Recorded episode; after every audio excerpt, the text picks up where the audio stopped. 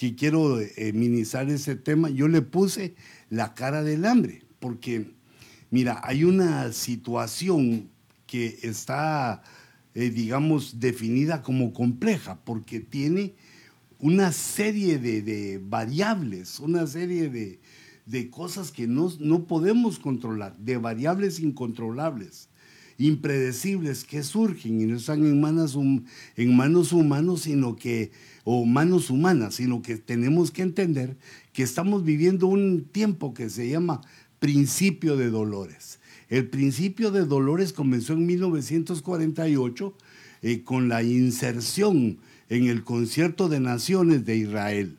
Sus guerras, sus batallas, todo esto que la higuera, como dice Mateo 24, la higuera eh, enternecida con su rama tierna y sus hojas dando, eh, volteándose hacia, el sol, pero al sol de justicia. Eh, vemos que a partir entonces del 48 comenzaron esos dolores en la tierra.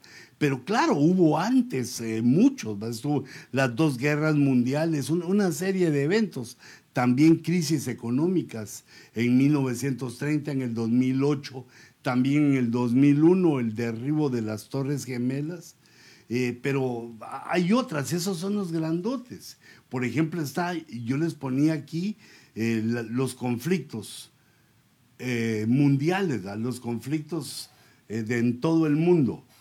Está el clima o el cambio climático, la contracción económica que ya venía antes de la pandemia, los estudiosos, los académicos, los expertos en economía nos venían diciendo que iba a bajar, que estaba siendo contraído. Y fíjate, los dolores, eh, los dolores de parto que se refiere Mateo 24, eh, son dolores de contracción, son dolores contractivos, de contracción, mejor dicho, para no utilizar eh, esos modos tan difíciles. Son, por ejemplo, cuando una mujer está dando a luz, empieza con contracciones y las contracciones van siendo cada vez más cercanas y más dolorosas. Y este principio de dolores que nos enseña Mateo 24 son dolores de parto. Y una de las contracciones son contracciones económicas que son dolorosas para todo el mundo, desde Estados Unidos al país eh, más pequeño y pobre. Pero además ahora ha sido, eh, digamos, eh, empeorada, se empeoró, empeoró esta situación por la pandemia y además una plaga de langostas que comenzó eh, en África, en Asia, ha llegado a Europa y aún de alguna manera se ha dado en Centroamérica y en Brasil, en Sudamérica. plagas de plagas, plagas que incomprensibles que los eh, incrédulos se atreven a decir y a comparar con plagas bíblicas, pero de, ninguna manera queriendo creer en la Biblia, sino que solo como queriendo decir que playas, eh, eh, playas no plagas tremendas. Por ejemplo, antes de la pandemia, decía la organización de la ONU, la ONU decía que habían 800 millones con hambre antes de la pandemia. Y calculan ellos que al finalizar el 2020, eh, por la pandemia de este año, digamos, y que es posible que cruce diciembre y llegue hasta el 2021, que de una vez eso nos recuerda que tenemos que seguir eh, cuidándonos del contagio con una distancia sana y también con nuestro, eh, nuestra boquilla, nuestro, nuestra mascarilla, mejor dicho, porque boquilla es para la boca, es máscara de nariz y de boca, que debemos de seguir usándolo hasta que eh, esté todo seguro. Apenas han muerto 800 mil personas, todavía no llegamos al millón, pero tampoco queremos llegar. Y que haya muerto eso y que sea esa cantidad que parece poca, si contamos que somos 7 mil millones de personas en la Tierra, pero no queremos ser ninguno de nosotros eh, el siguiente caso, sino debemos cuidarnos hasta que nos den una buena, una buena solución. Si ese crecimiento del 80% del hambre llega a hacerse una realidad, eh, como lo tienen ellos estimado, podemos ver que de verdad esto es como, como dice la escritura, una serie de hambres en el mundo como señales, como, eh, digamos, como una especie de plaga de que nos señala el próximo advenimiento de nuestro Señor Jesucristo.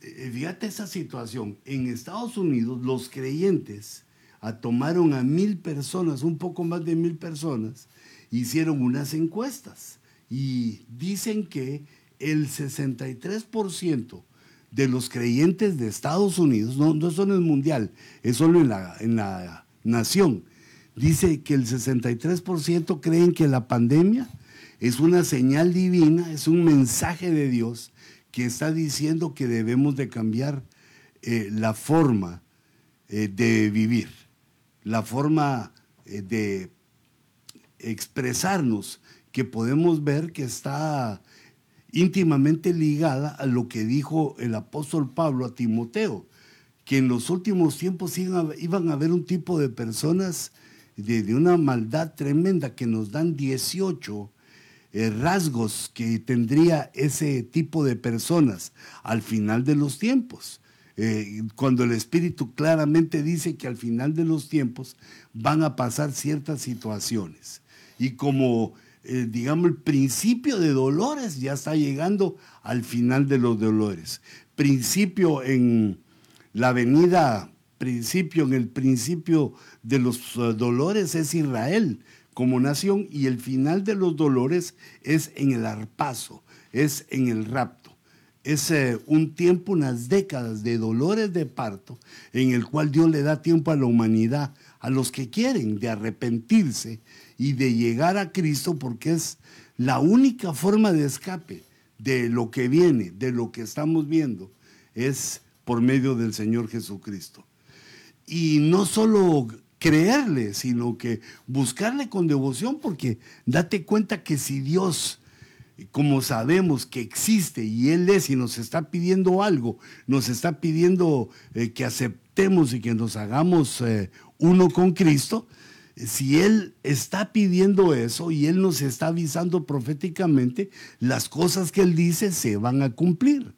Pero si nosotros sabemos que ese Dios existe, que es verdadero, es creador, es tan poderoso, no podemos menos que adorarlo, obedecerle.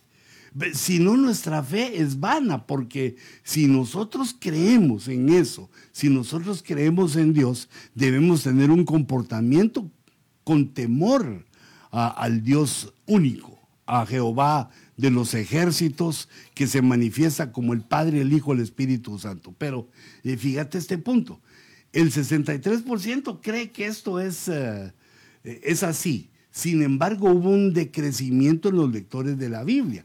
Y eso que date cuenta que nos hemos pasado por lo menos ya seis meses o casi seis meses, hemos pasado en pandemia y ha descendido, según estas eh, encuestas que hicieron, del 28% de cristianos que leían constantemente la Biblia al 22.3 de enero a junio. Y en las encuestas crecieron eh, las bebidas, los que beben licor, los que miran televisión, los que toman o consumen drogas, aumentó ese porcentaje en este tiempo que tuvimos de, eh, ¿cómo se podría decir? Fue un tiempo eh, hermoso, bueno, fue un tiempo de pandemia que rehicimos, nuestra relación material, eh, o digo matrimonial, debimos haber perseverado y debemos seguir haciéndolo en la restauración familiar y el estar bien en casa con nuestros hijos y con nuestra esposa.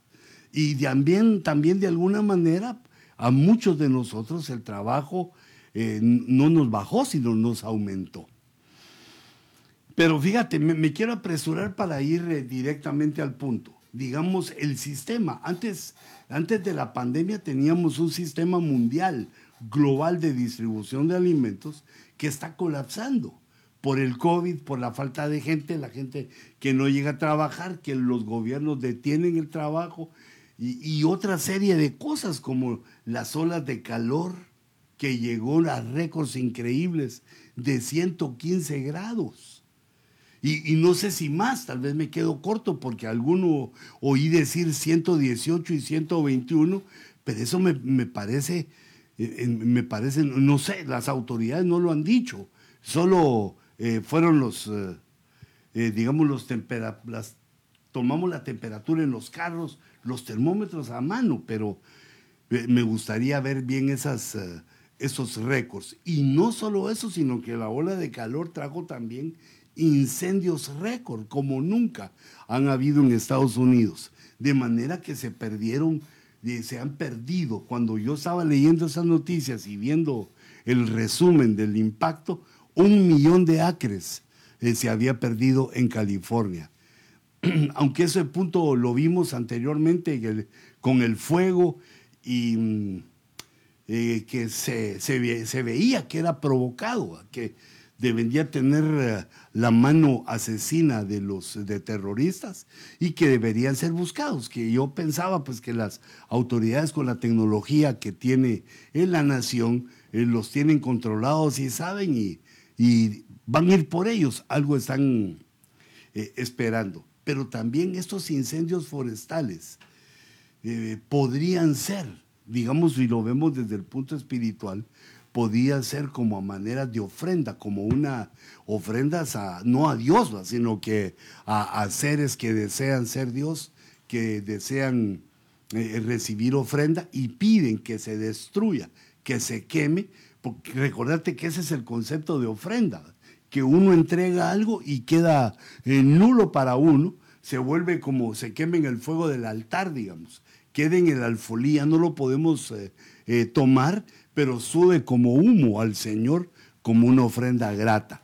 Podría tomarse así también como una, eh, digamos, una burla o una forma de idolatría, que también sería bastante pesado este, este evento, pero vemos que está profetizado llegar a, la pérdida de todo, toda la hierba verde.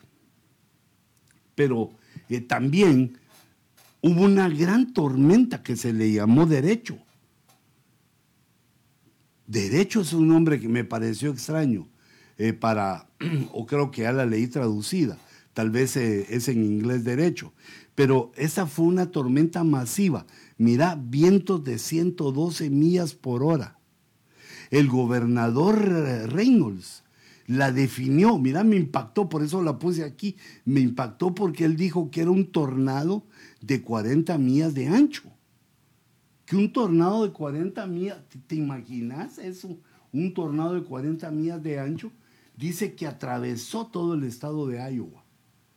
Y entonces viene el daño, 14 millones de acres perdidas de tierras agrícolas.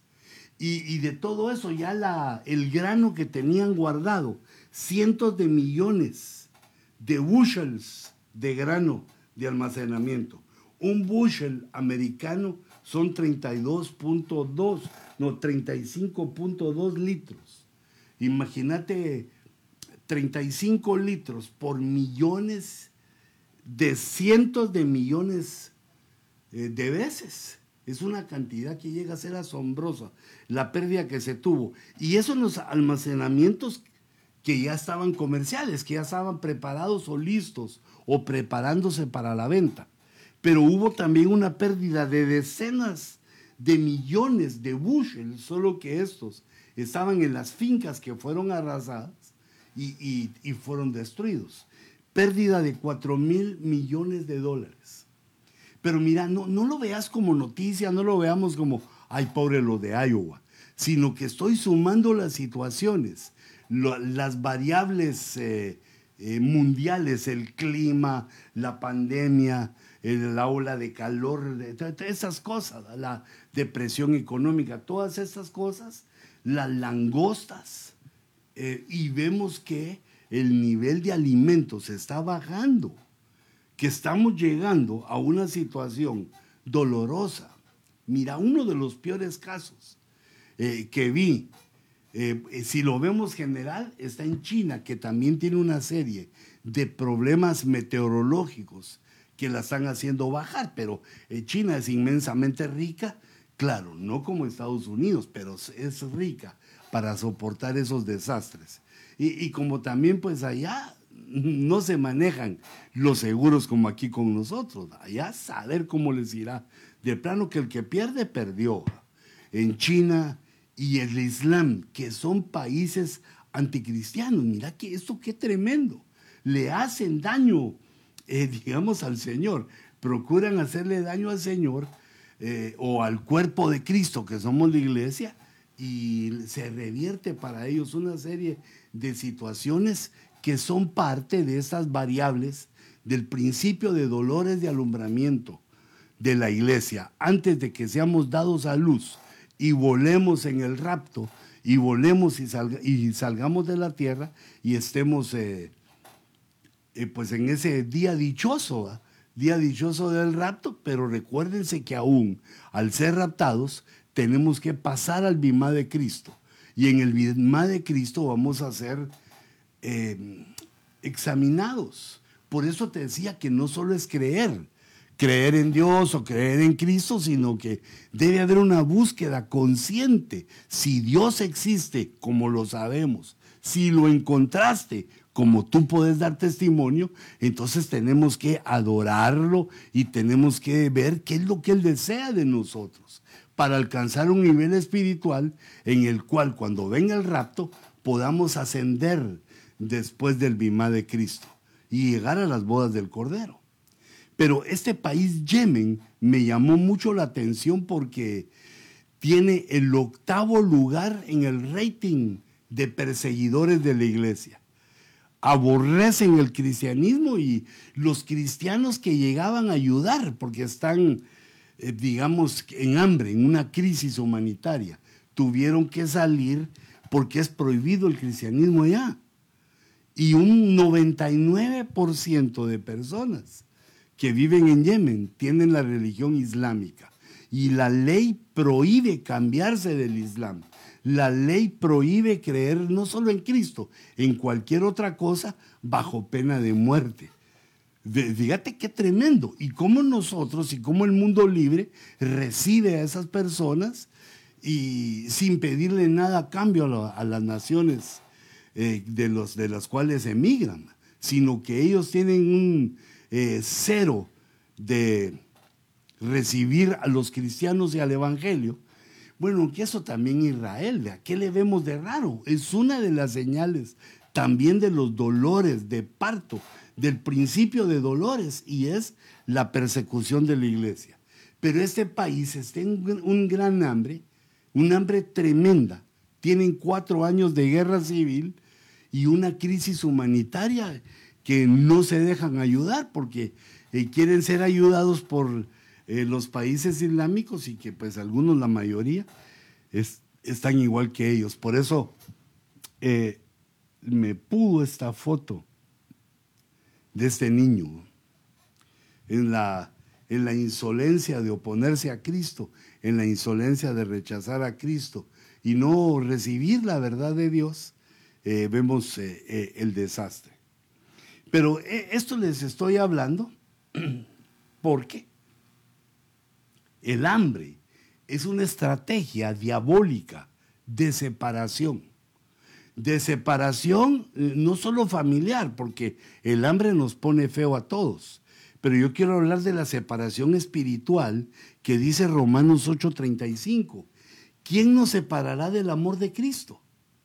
¿Quién podrá separarnos del amor de Cristo? Y menciona luego Pablo en esta epístola siete eh, posibles separadores. Dice tribulación o angustia o persecución. Y mira, el cuarto, el cuarto es el hambre. Desnudez, peligro, espada, siete. Pero aquí estamos hablando del hambre. Hoy nos toca referirnos al hambre y vemos que es eh, una forma, eh, es, una, es una de las formas como el enemigo procura separarnos del amor de Cristo.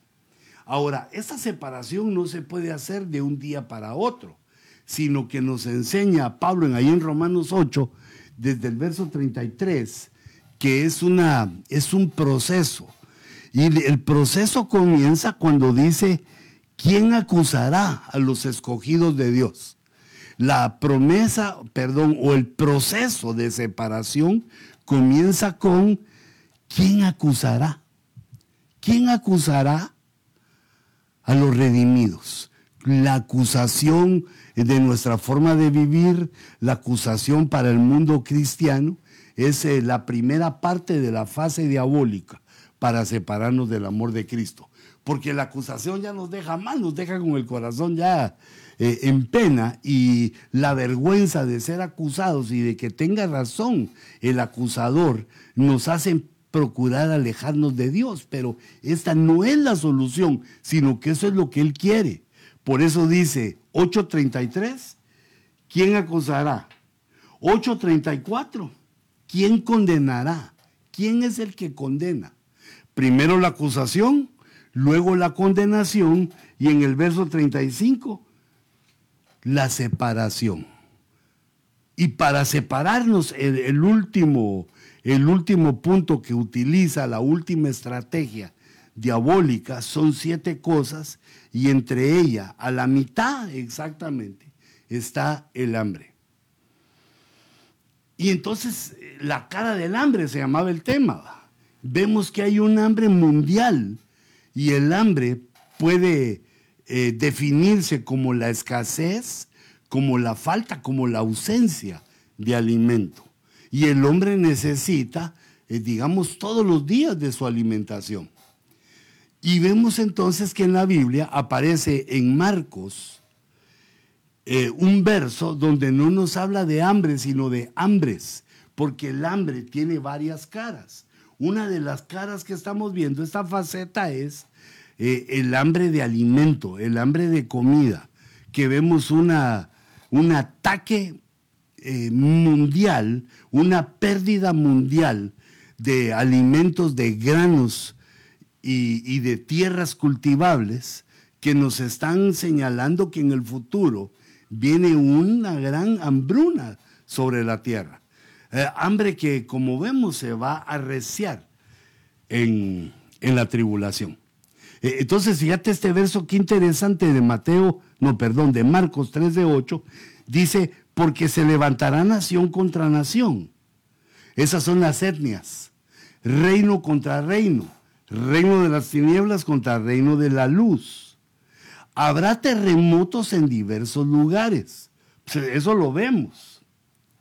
Y habrá hambres, no, no es hambre, sino hambres que eso quiere decir distintas caras del hambre, distintos tipos de hambre.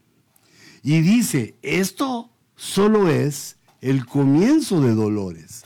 Quiere decir que estas hambres que se refiere Marcos comenzaron o, se, digamos, se hicieron más fuertes, más duras a partir de 1948. Aunque si lo vemos más lejos, si vemos cuándo comenzó, a partir de 1917, cuando comenzó a, comenzaron a cabalgar los jinetes de Apocalipsis. Entonces estamos en los dolores de parto, pero ya en esa situación del 2020 ya vemos que los dolores se han, eh, digamos, eh, ¿cómo podríamos decir? Se han puesto más duros, más profundos, cada vez más eh, cercanos. La frecuencia que tenemos de este tipo de dolores a nivel mundial asombra, asusta, hasta hace decir a los impíos que esto es de Dios, que esto es la mano de Dios. Ahora fíjate, quiero comparar este verso de Marcos 13 con Lucas 22.11 o 21.11. Aquí dice, habrá grandes terremotos y plagas y hambres en diversos lugares Aquí nos, al hablar de hambre nos deja, eh, nos deja a entender, nos da a entender que va a ser a nivel mundial, que es en todo el mundo.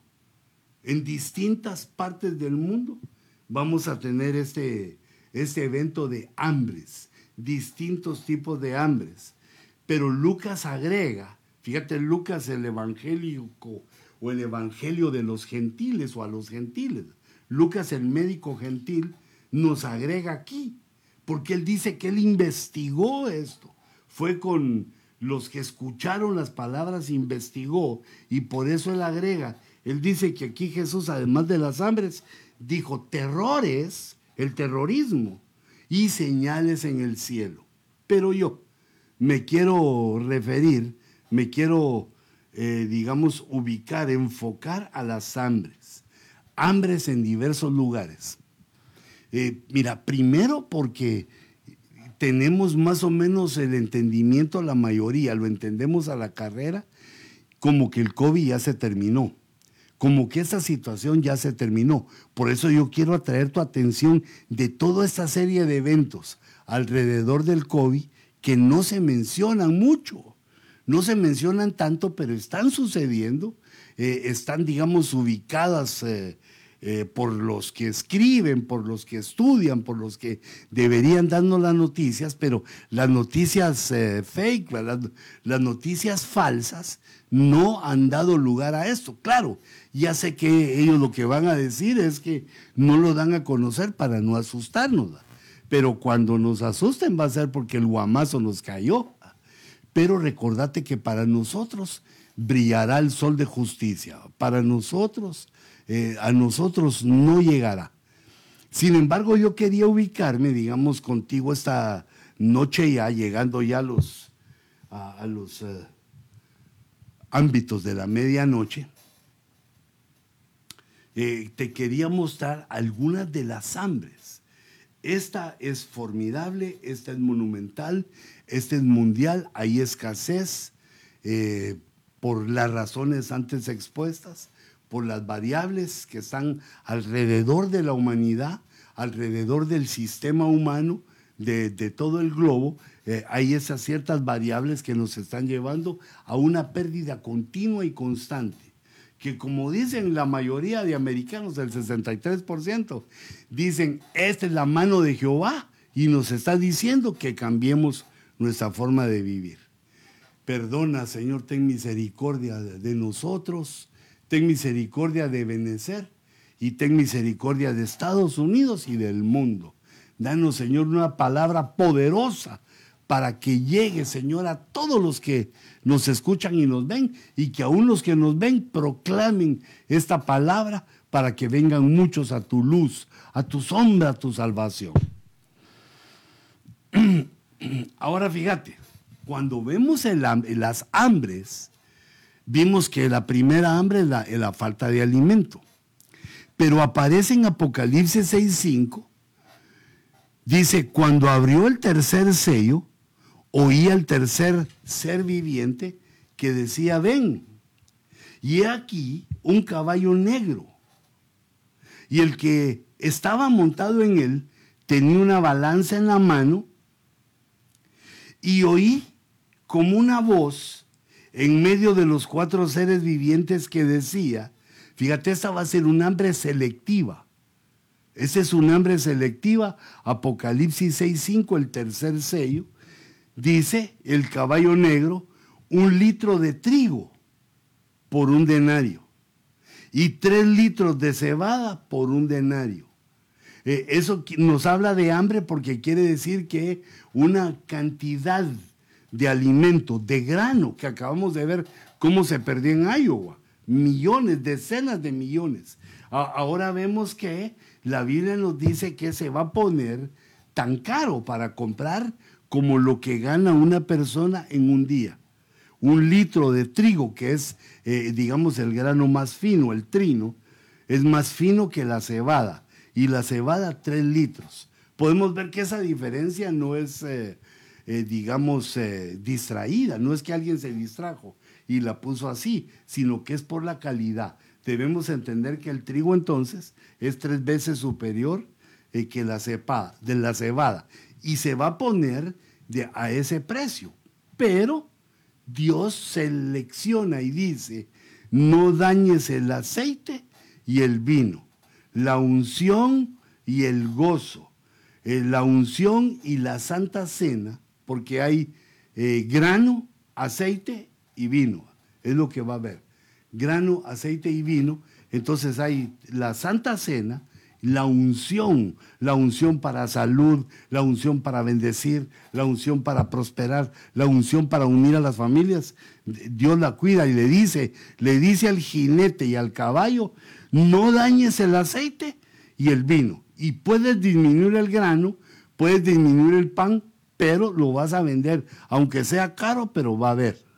es una, yo le llamé una hambruna selectiva, un hambre selectiva, en la cual Dios dice eh, que sí y que no, y nos lleva a un sufrimiento, lleva un sufrimiento a todo el mundo. Pero en el siguiente caballo, en el siguiente jinete de Apocalipsis, en el cuarto sello, el cuarto ser viviente, que es el caballo verdoso y lo jinetea la muerte, aquí nos habla el número cuatro, nos hablan con el número cuatro eh, porque son el significado del número cuatro en, el, eh, en la numerología bíblica, en los números de la Biblia, el 4 tiene un sesgo profético, un sesgo de profecía o escatológico. Y ese sesgo es que el 4 significa las cosas que han de suceder en la tierra. Las cosas que han de suceder y ahora prácticamente están sucediendo, sucediendo. El cuarto sello, el cuarto ser viviente, el cuarto caballo amarillento, y el que estaba montado en él se llamaba muerte, y el Hades lo seguía. La muerte y también el lugar de los muertos. Y se les dio autoridad sobre la cuarta, fíjate, otra vez el cuatro, un cuarto, la cuarta parte de la tierra para matar, para matar. El hambre del caballo negro es un hambre selectiva, que solo aprieta la panza. Pero aquí hay un hambre que va a matar. Dice, para matar con espada, con hambre, con pestilencia y con las fieras de la tierra. Quiere decir que de una de un hambre selectiva vamos a pasar a un hambre mortal. Un cuarto, un cuarto de moradores del planeta, o sea, un poco menos de dos mil millones de personas actualmente un poco menos de dos millones de personas. No, perdón, dije mal. Dos mil millones de personas van a morir y con este jinete verdoso, con el clorus eh, caballo, con el caballo este verde, este verdoso clorus, eh, que nos profetiza la muerte de un cuarto de los habitantes del mundo. Quiere decir, hermanos, que el, eh, lo, como podemos ver que los dolores de parto comenzaron y van terminando y viene entonces una mortandad. Por eso yo quería que supieran todo el desastre que ha ocurrido. Y este no es todo. Esas son algunas de las calamidades, eh, digamos, más sonadas mundiales, pero hay otro montón de ciclones, eh, hay, otro, hay un montón de situaciones eh, digamos, de variables que están poniendo más duro, más duro, más duro la situación del hambre. Tal vez no en este momento, porque aún hay cosas. Aún estamos comiendo lo que tenemos, eh, digamos, en el súper. Pero va, va, a venir tiempo más adelante. Uf, yo calculo que en unos dos años, cuando se acerque nuestro escape, va a venir un hambre en el cual todo se va a poner caro.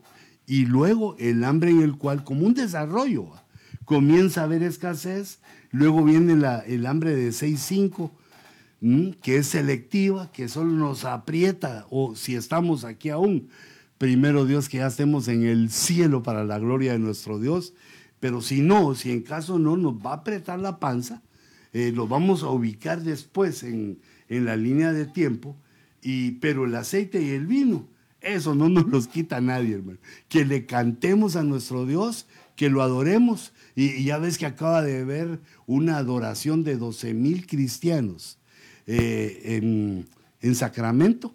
Y yo digo para que oiga cantar, pues eh, eh, no solo el gobernador, sino que todos los que lo, aconsejan y lo ayudan, que sepan que prácticamente solo la muerte va a callar a los cristianos. La persecución ya la tenemos, es notoria. Aunque no vayan de casa en casa, tenemos esa persecución de las iglesias no, la cual pues eh, eh, Dios nos protege de alguna manera, pero esto solo de este problema de, de, la iglesia, de la persecución, es el comienzo en Estados Unidos, pero hermanos, eso está en todo el mundo, en todos los países. En todos los países hay una persecución a la iglesia de distintas maneras. Donde nos pueden perseguir y matarnos, nos matan. Donde nos pueden agarrar con la ley, nos quieren agarrar. Y en Estados Unidos, pues procuran callarnos, ¿va? que vayamos al culto, pero calladito, o que no se abra la iglesia. Pero después de esa hambre selectiva de Apocalipsis 6.5, vemos en Apocalipsis 6.7 el siguiente jinete, que esta sí es la muerte y el Hades. De una vez el que se muere lo va echando al lugar de los muertos. Pero los cristianos, recuerden que los cristianos ya no morimos, sino dormimos. Tenemos una dulce dormición con Cristo y pues Él nos va a salvar, a rescatar y nos va a llevar al paraíso. Entonces, esta última fase, cuando aparece el caballo Clorus, desarrolla una muerte por medio del hambre, espada, pestilencia y con las fieras de la tierra, mm, eh, matar a la cuarta parte. Yo me quedaba pendiente aquí pensando en la pestilencia y en las fieras de la tierra, la diferencia, porque recordate que vimos que las fieras de la tierra son los microbios, son las bacterias, son, es el mundo microscópico que, digamos, lo manipula la humanidad, como hizo China. En este caso manipuló, eso está comprobado desde casi que comenzó la, la plaga, que algunos dicen, ¿cómo? China, no, ellos son inocentes. No, los chinos quieren el poder que tiene Estados Unidos. Pues, y como son buenos para el kung fu, bueno, no, pero no, no, no quiero bromear porque esto es serio. Solo quiero que te des cuenta que eh, esta situación, la situación que se está dando, es una situación de escándalo. Lo provocamos nosotros mismos. Entonces las fieras de la tierra, como el coronavirus que fue eh, trastocado eh, microscópicamente, son las fieras. Y la pestilencia, las pestes son algo así como las langostas, como las langostas y todo ese tipo de tormentas que destruyen, son como una, un tipo de pestilencias. Pero literalmente las langostas son, si no es que hay otras que aún ignoramos. Bueno, pero fíjate, quisiera ver otra cara del hambre. Dice la Biblia que va a haber un hambre espiritual. Por eso es que la, Biblia dice, buscad a Jehová mientras pueda ser hallado. Porque si lo vas a querer, lo vas a querer buscar cuando eh, ya no sé el tiempo, no lo vas a encontrar. Eh, no lo vamos a encontrar. Este es el tiempo en el cual Dios se deja hallar por los que lo buscan. Dice Amós en el capítulo 8 y verso 11. He aquí, vienen días, declara Jehová. He aquí, vienen días. Eh, está diciendo Amós, no es ahorita, no es ahorita que estoy, yo estoy profetizando para el futuro. Vienen días en el futuro en que enviaré hambre sobre la tierra, pero no hambre de pan, date cuenta que no es igual a la que hemos visto. No es hambre de grano, no es hambre eh, de, estómago, no es hambre de escasez de alimento, sino que dice, no es de pan, no es de sed de agua, sino de oír las palabras del Señor. Y yo creo que ese tipo de hambre, este tipo de hambre que tiene un aspecto positivo en cuanto a que mucha gente está buscando a Dios de una manera poderosa, tremenda. Yo te invito, si no tenés dónde, eh, buscar al Señor para aprender y para practicar y para ejercitarte en la adoración, te invito a la iglesia, que la cual Dios me ha dado el privilegio de, dirigir como apóstol. Te invito a, que vengas porque esto, esto, aquí va tu vida. Nos están avisando, estas señales nos está avisando que se acerca el momento del arrebatamiento, que no queda mucho tiempo eh, para tomar esa decisión. Y si no la tomas ahora, dejas más tiempo, y quizá ya no la, no la, no la tomes nunca. Porque ahorita hay, por si tienes hambre, esto viene de Dios, pero no es hambre de pan ni sed de agua, aunque en algunas partes de la tierra ya hay esa hambre. Pero a nosotros Dios nos está diciendo que Él va a mandar esta hambre, pero de oír las palabras del Señor. Oír su palabra. Ganas de escuchar su palabra y de adorarlo. Vamos a, tener, y creo que ya desde hace mucho tiempo, que Dios ha mandado ese deseo. Solo quiero recordarte este verso que eh, palpita en mi corazón cada vez que miro y que entiendo esto y que me, medito en esto. Buscad a Jehová mientras pueda ser hallado. Eso quiere decir, viene un tiempo en el cual no puede ser hallado. Entonces tenemos el hambre que es la escasez de alimentos y tenemos el hambre que es espiritual, el hambre de oír las palabras del Señor. Y esto nos da lugar a otra hambre, un hambre de entendimiento, porque no solo es de oír la palabra de Dios, si no entendemos, si no tenemos quien nos enseñe y quien nos predique, entonces no vamos a dar fruto. El que no entiende la Biblia se queda sin fruto. Entonces le dice Dios a Israel, esto viene desde Deuteronomio 8, le dice Dios a Israel, mira, ¿sabes qué?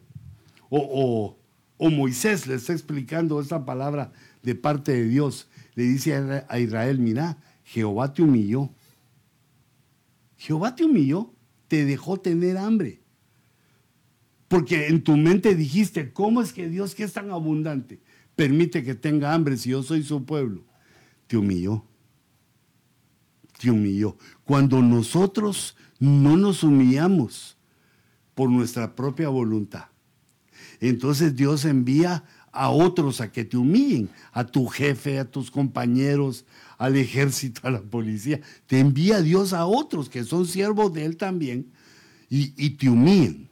Y si no te dejas humillar de ellos, también viene esta humillación que dice Dios. Eh, le está explicando, dice, Él te humilló, te dejó tener hambre. Te alimentó, o sea, no, no moriste, te alimentó con el maná que no conocías, ni tus padres habían conocido. Era un milagro, un misterio el maná. Te alimentó. Ahí estuviste bien alimentadito, pero te dejó tener hambre para hacerte entender.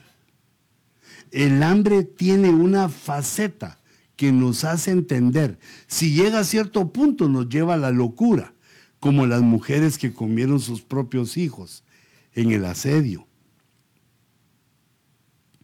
Mm, tremendo.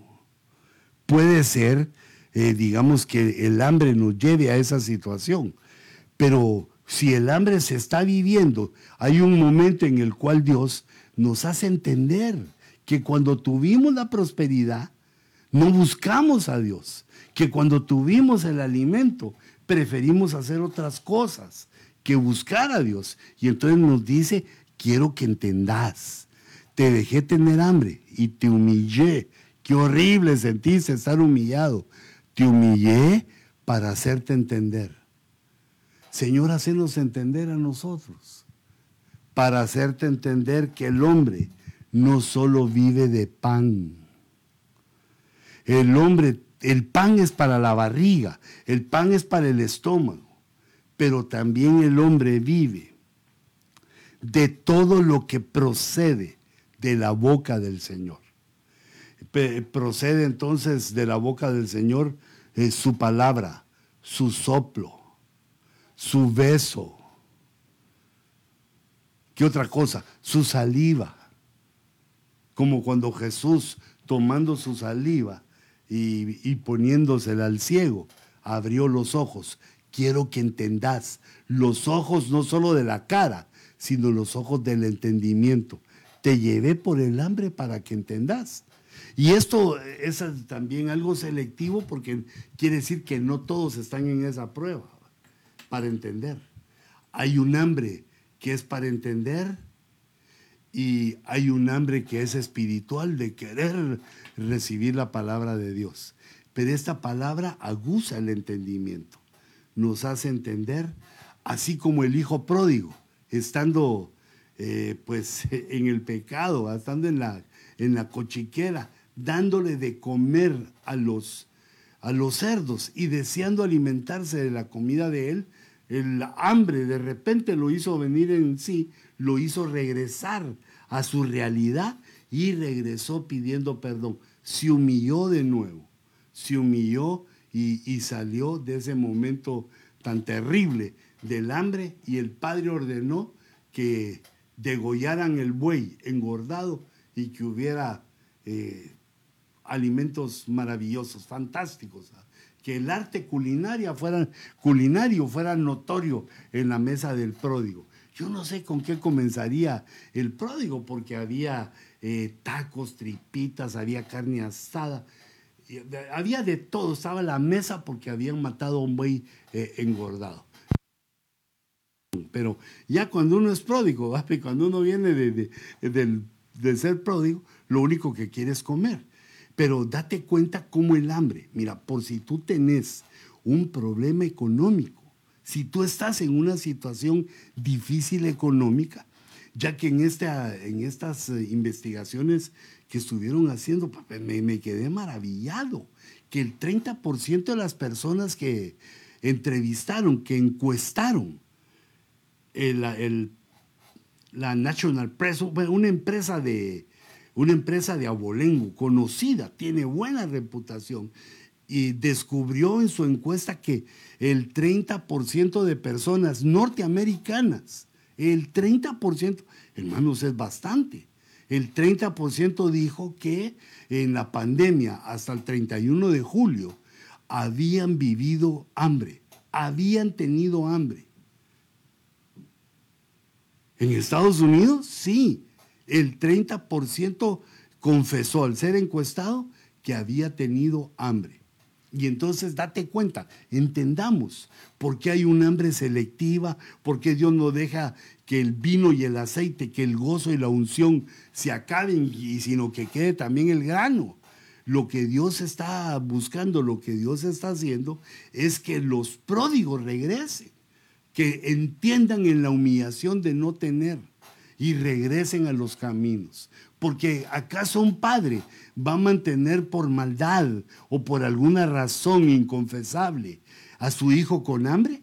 Por eso Dios nos explica. Si te sentís hijo y tenés problema, eh, digamos, económico, estás llegando al hambre o ese 30%, que fíjate que es casi un tercio de la población, población americana que fue encuestada que dijo yo tuve hambre o tengo hambre, eh, digamos, eh, bastantes veces, vivo con hambre, a veces no, no tengo para comer en Estados Unidos. Yo eso solo lo había conocido a los araganes. A los que no querían trabajar, pues de plano tienen hambre, tienen que ir a hacer su cola y tienen que ver quién les regala. Y si no alcanza, pues con hambre. Pero la Biblia dice que el hombre diligente siempre va a tener. Pero regresemos a esto, esta hambre de entendimiento. Eh, vamos a ver. aquí puse las seis hambres que encontré. Eh, encontré, digamos, el hambre que le llamé de escasez selectiva, donde el grano iba a estar caro y todo iba a hacer falta, pero el grano iba a estar caro, iba a haber aceite y vino. Ese es Apocalipsis 6. El hambre profético eh, es Apocalipsis 6.5, donde un cuarto, o 6.7, donde un cuarto de personas muere. La falta de alimento es el tercero. La, el hambre espiritual eh, es el hambre de la palabra de Dios. El hambre del entender es el que estamos viendo ahorita. Jehová nuestro Dios, cuando ve que estamos muy cabeza dura, nos pone problema económico que va ligado al hambre y entonces eso nos hace entender, nos lleva a, regresar, a volver en sí. Y el hambre de actitudes fue la última de las hambres, que también es un hambre positivo positiva que está en Mateo 6.5, donde dice, bienaventurados los que tienen hambre. Sí, cuando uno va leyendo hasta ahí dice, uy, esa bienaventuranza no me gusta. Y eso no, no creo que sea bienaventuranza. Bienaventurados los que tienen hambre y sed de justicia. Pues ellos serán saciados. Fíjate, mira qué impactante. Ese es, el, ese es un hambre como el hambre de palabra de Dios, solo que ese, ese es hambre de palabra, ese es hambre de actitudes. Nos va a dar hambre de, y sed de justicia, es decir, de ver actitudes de justicia, de ver actos de justicia. Y esos los que, eh, los que tengan esa hambre de justicia van a ser saciados. Vamos a ser saciados porque ese es un hambre que Dios también, como el hambre de la palabra, ya derramó Dios sobre la tierra. Es el hambre de que busquemos la justicia, pero no solo en los otros, sino que actuemos nosotros también como hombres y mujeres que hemos sido justificados por el sacrificio de Cristo, hemos sido justificados por la fe en Jesucristo y el Padre nos ha dado el título de justos. No por nuestras acciones, sino que por las acciones del que nos llamó, por las acciones del que fue a la cruz y pagó nuestro pecado, nuestras faltas, y también pagó por la condena que nos esperaba al morir. Bienaventurados los que tienen hambre y sed de justicia son aquellos que van a buscar no solamente ser justos por la fe, sino empezar a buscar que sus acciones sean justas en su casa, con su familia, con la casa paterna y materna y también con la casa de los suegros y de las suegras. Va a buscar la justicia en su trabajo, en su vida social, no tomando lo que no le pertenece. Eh, es decir, no agarrando lo que no es de él, no robando y dándole a cada quien lo que le corresponde. A la mujer la honra que merece, que amerita. A, los jefes, al Señor la adoración, eh, en la iglesia la honra a los hermanos, a la gente que sirve, que trabaja, un hombre y una mujer que son bienaventurados, eh, digamos, un modelo eh, humano de que reciben el título de, de bienaventurados porque Dios puso en ellos un hambre maravillosa, un deseo de ver actitudes de justicia. Me paso al otro que falta, pero ya, ya me tardé mucho. Y yo quisiera que me enviaras tus preguntas y si hay atrasadas, que me las estuvieras enviando y que eh, me, nos disculparas por los eh, errores, por los tropiezos que pudimos tener, eh, pero queremos servirte, queremos servirte, queremos compartirte y, queremos ponerle la lupa al hambre, que es una de las situaciones que menciona Apocalipsis, bueno, y no solo Apocalipsis, sino eh, Marcos, Mateo, aunque vimos Marcos y Lucas porque ellos dicen hambres, pero por todo el Nuevo Testamento se mencionan estas hambres y que están incluidas en las trece hambres que aparecen en la Escritura. Trece es número de rebelión.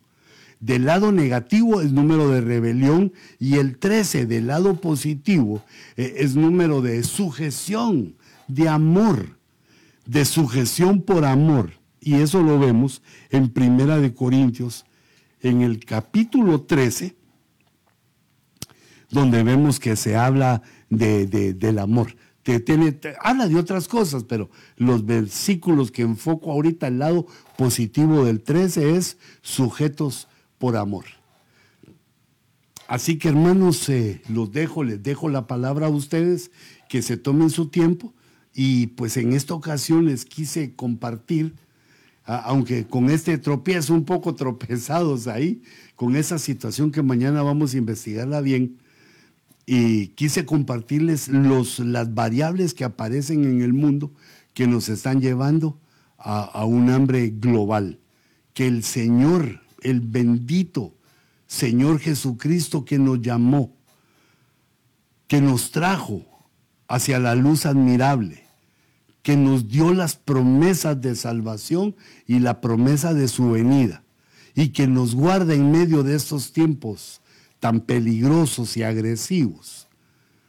En el nombre de nuestro Señor Jesucristo, bendigo a aquellos que están observando, que están atentos al ojo rojo, que están deseosos de ser los escatólogos del milenio o del siglo XXI, Señor, te ruego que pongas en ellos el querer y el hacer y que la palabra que salga de los ministros, e incluyeme, traiga para ellos entendimiento, hambre de palabra, hambre de y sed de justicia y también el entendimiento, ese divino entendimiento.